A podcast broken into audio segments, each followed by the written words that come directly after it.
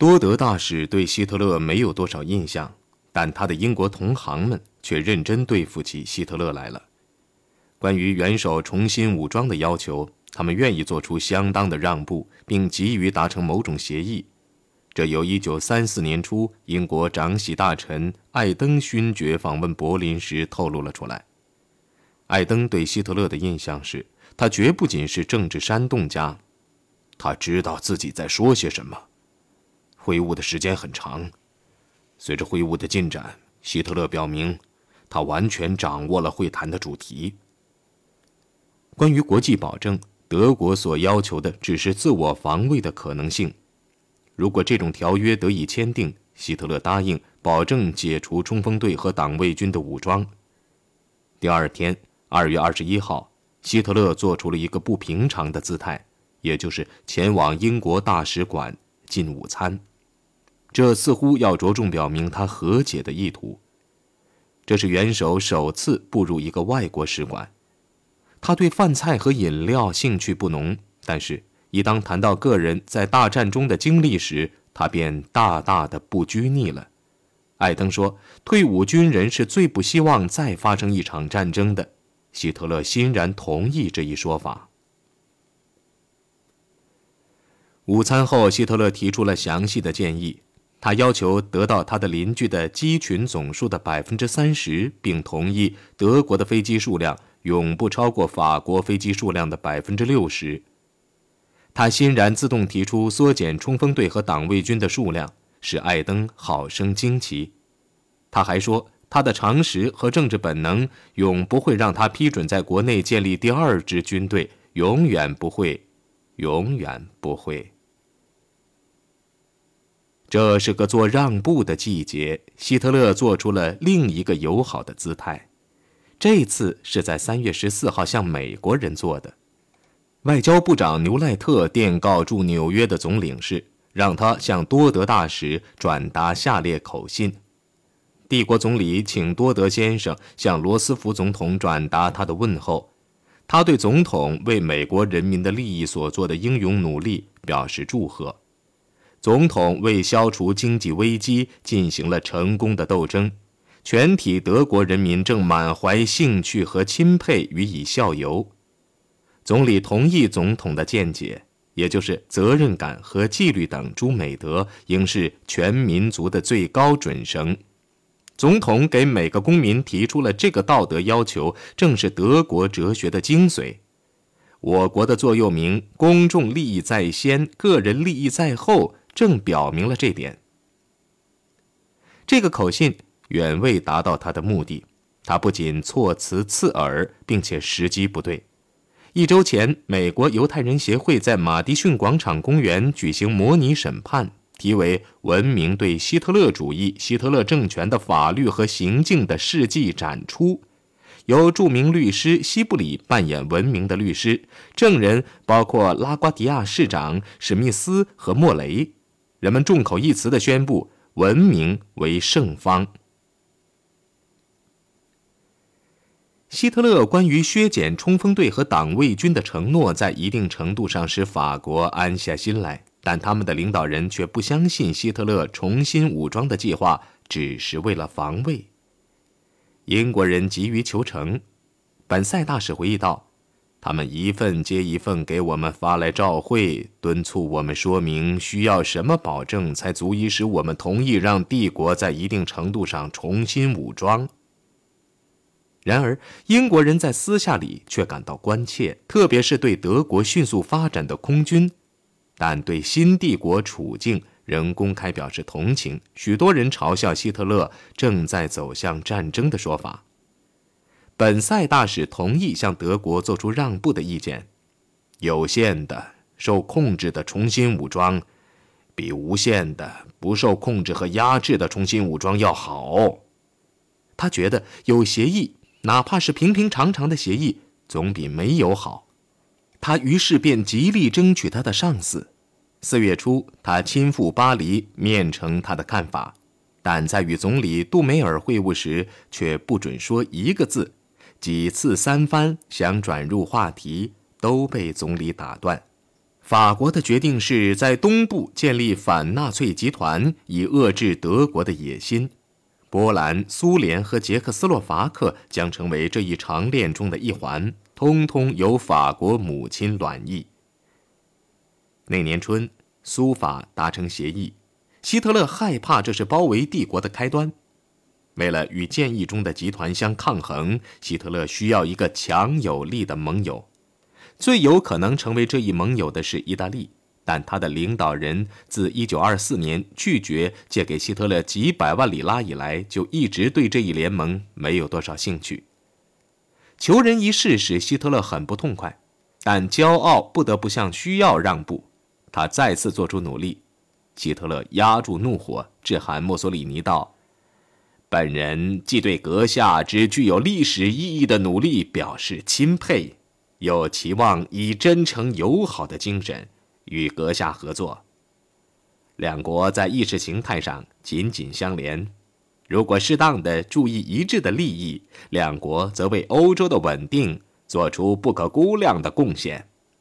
希特勒辩解说，由于德国已被解除武装，他有权要求其他国家裁减军备。接着，他便详尽地列举了他通常的论点。为了提高这封信的重要性。他便差戈林前往意大利送信。几个星期后，希特勒的国外新闻秘书和非正式的朝廷弄臣汉夫施坦格尔也去拜访墨索里尼，并建议他与希特勒会晤。你们两个人都是瓦格纳的崇拜者，这就给了你们共同的出发点。汉夫施坦格尔记得曾说过：“想想看，如果您把希特勒先生请到威尼斯瓦格纳逝世的地方文德拉明广场。”那该有多大的意义？从您的长期经历中，他能得到好处，得到迫切需要的从德国国外去观察欧洲问题的洞察力。墨索里尼并不反对这个想法，发出了邀请。希特勒表面上推辞了一番后，接受了邀请。这次历史性的会晤从一开始便注定要失败。据意大利新闻社驻柏林代表波加诺说。墨索里尼的动机主要是想见见这位全欧都在议论的政治家。希特勒是个头脑糊涂的笨蛋，他私下对波加诺说：“他脑子里塞满了政治和哲学的标签，并且全是毫无条理的货色。我真不明白他为何要等这么久才把政权拿过来，为什么要扮演丑角，搞什么竞选，搞什么合法掌权，真是荒唐。要不是向罗马进军。”法西斯意大利就永远不会出现。我们是充满活力的。希特勒先生不外乎是个空谈家。由于这一轻蔑态度被传了出去，意大利报界倾巢而出。看看这位畸形怪人希特勒。六月十四号。当他在里多机场步出容客座机时，身穿毛笔记服、外披旧军大衣的希特勒看上去像个在做绝望挣扎的推销员。到机场迎接他的墨索里尼则穿一件黑衬衣、一双高筒马靴，还系了闪闪发光的金穗带，身后还有身穿整齐制服的意大利士兵。墨索里尼把胳膊往外一甩，行了个罗马式的欢迎礼。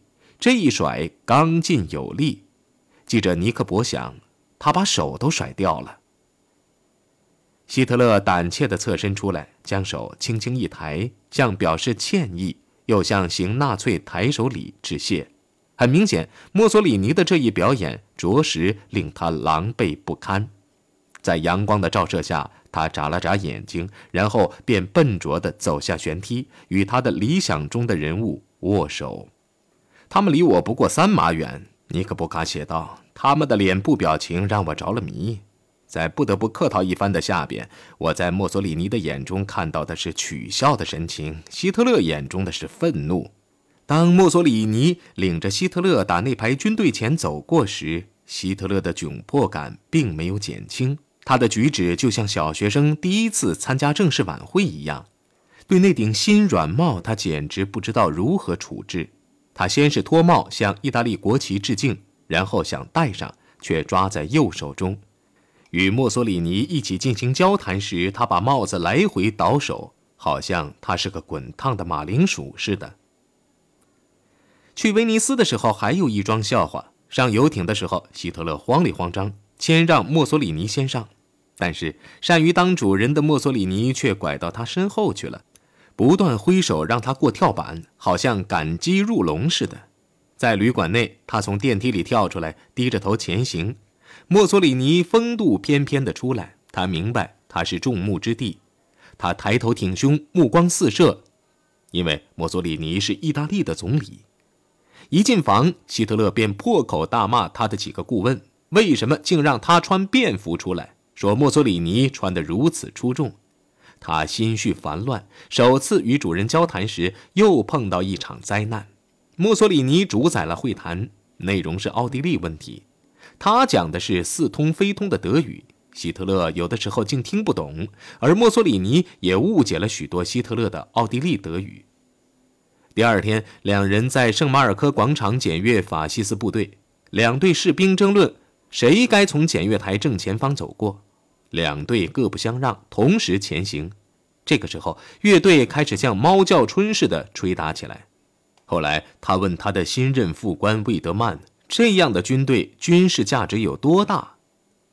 战争的时候，曾在希特勒所在兵团当过副官的魏德曼回答说：“战斗力与游行毫无关系。”然而，这句话并没有使希特勒产生什么印象，特别是就在那个时候，他往窗外瞧了瞧。发现有艘军舰桅杆上挂的不是舰队的旗帜，而是水兵们的五花八门的衬衣和内裤之类，令他目瞪口呆。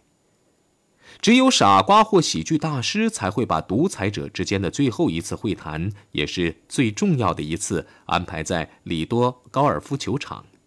我注意到，布加诺回忆说，希特勒不停地说话，并且很激动，墨索里尼则在听着，一声不吭，脸有不悦之色。在长达两个小时的会谈中，布加诺很少看见墨索里尼开口。希特勒的唾沫横飞令他生厌。当天晚上，在正式招待会中间，他匆匆起身而去，离开了小湖，宣称他任何人都不见。希特勒被刺痛了，他明白他不但遭到了墨索里尼的冷落，而且在外交上也遭他暗算。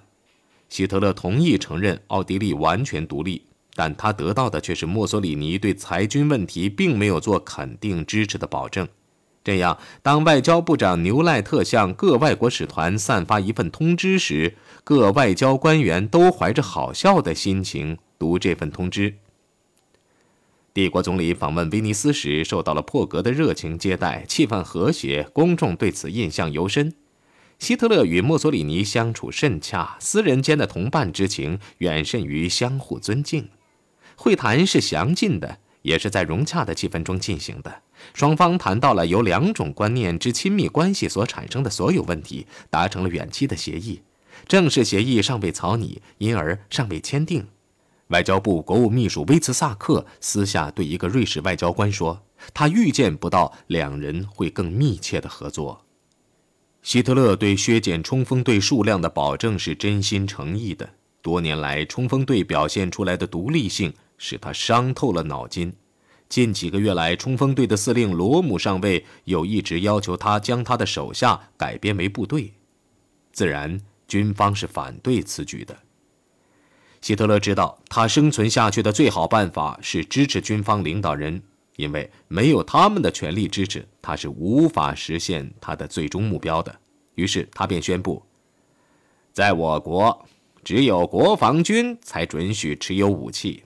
冲锋队只负责对人民进行政治教育，这番话使四百万鹤山党徒怒火复燃，使他们不禁想起了党内南北两派之间长期斗争的情形。一方面，他们仍忠于希特勒这位精神领袖；另一方面，许多人也觉得他背叛了褐色革命，正在卖身投靠右派。他们将自己看作是党内激进主义的象征，对掌权一年来所做的改革不满。几个月来，罗姆一直在鼓吹二次革命，只有那样才能得到他们为此战斗过的社会利益和物质利益。谁要是认为冲锋队的任务已经完成，在坦贝罗夫机场，他对八千名鹤山党徒说：“他就得想想，我们还在这里。”而且还想继续待在这里，而不管发生什么情况。虽然大部分党员都有反资本主义和保守主义的情感，但最激进、最热切的还是冲锋队。罗姆反复鼓吹，他和他的手下才是国家社会主义的真正卫士。希特勒虽然同情激进派，但他的头脑告诉他，除非德国从经济灾难中恢复过来，并重建起武装部队，否则进一步革命是行不通的。这点如果没有工业界和军队的全力支持，又是做不到的。与此同时，为了息事宁人，他让罗姆在内阁担任不管部长。还答应让他出任国防部长，于是他便于一九三四年一月一号书面表扬了他。表扬信很出色，因为通篇用的都是第二人称单数的昵称“你”。希特勒的原意是一方面称赞他，另一方面要婉转地警告他，保卫国家的事情还是要留给军队去做。但罗姆没有领会这一点，他以为有希特勒的撑腰，胆子变大了。竟向国防部发出一份照会，声称保卫国家的安全是冲锋队的特权。这便是矛盾激化了。伯洛姆堡将军于是便请求希特勒裁决。一九三四年二月的最后一天，希特勒懊丧地把冲锋队和国防军的领导人请到国防部的用大理石做柱的训导厅里开会。在他的动人的、揪心的演讲中，希特勒劝双方妥协。他说：“党解决了失业问题，但在八年后经济又会衰退。唯一的补救办法是为过剩的人口创造生存空间。这可能会有必要先在西方，然后在东方采取短暂的决战决胜的军事行动。然而，罗姆所建议的民兵一点也不适合于国防。解决的办法。”还是建立人民军，对他们进行严格的训练，并用最新式的武器武装他们。冲锋队必须将自己限制在内部政治事务的范围内。这个时候，希特勒强迫伯洛姆堡和罗姆当着他的面签署协议。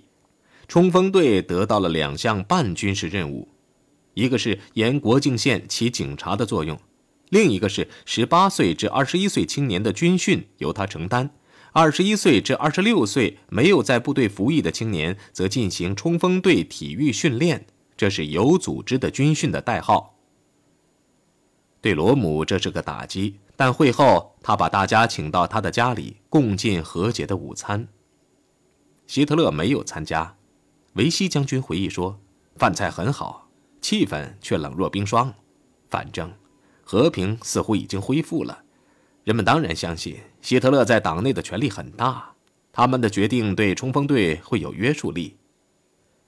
军人一走，罗姆也许是喝了酒的缘故，真实感情便爆发了。那个荒唐透顶的下士说的话算个屁！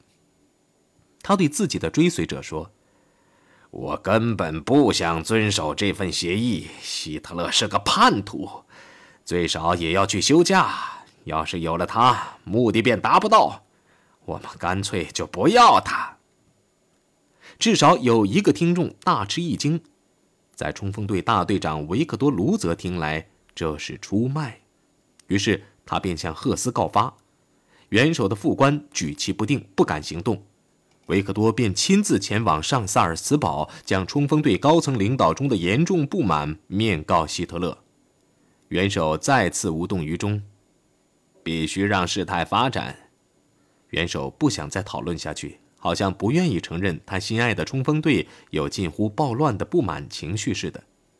然而几星期后，他却断然拒绝了罗姆的评论。军队必须被褐色洪水淹没。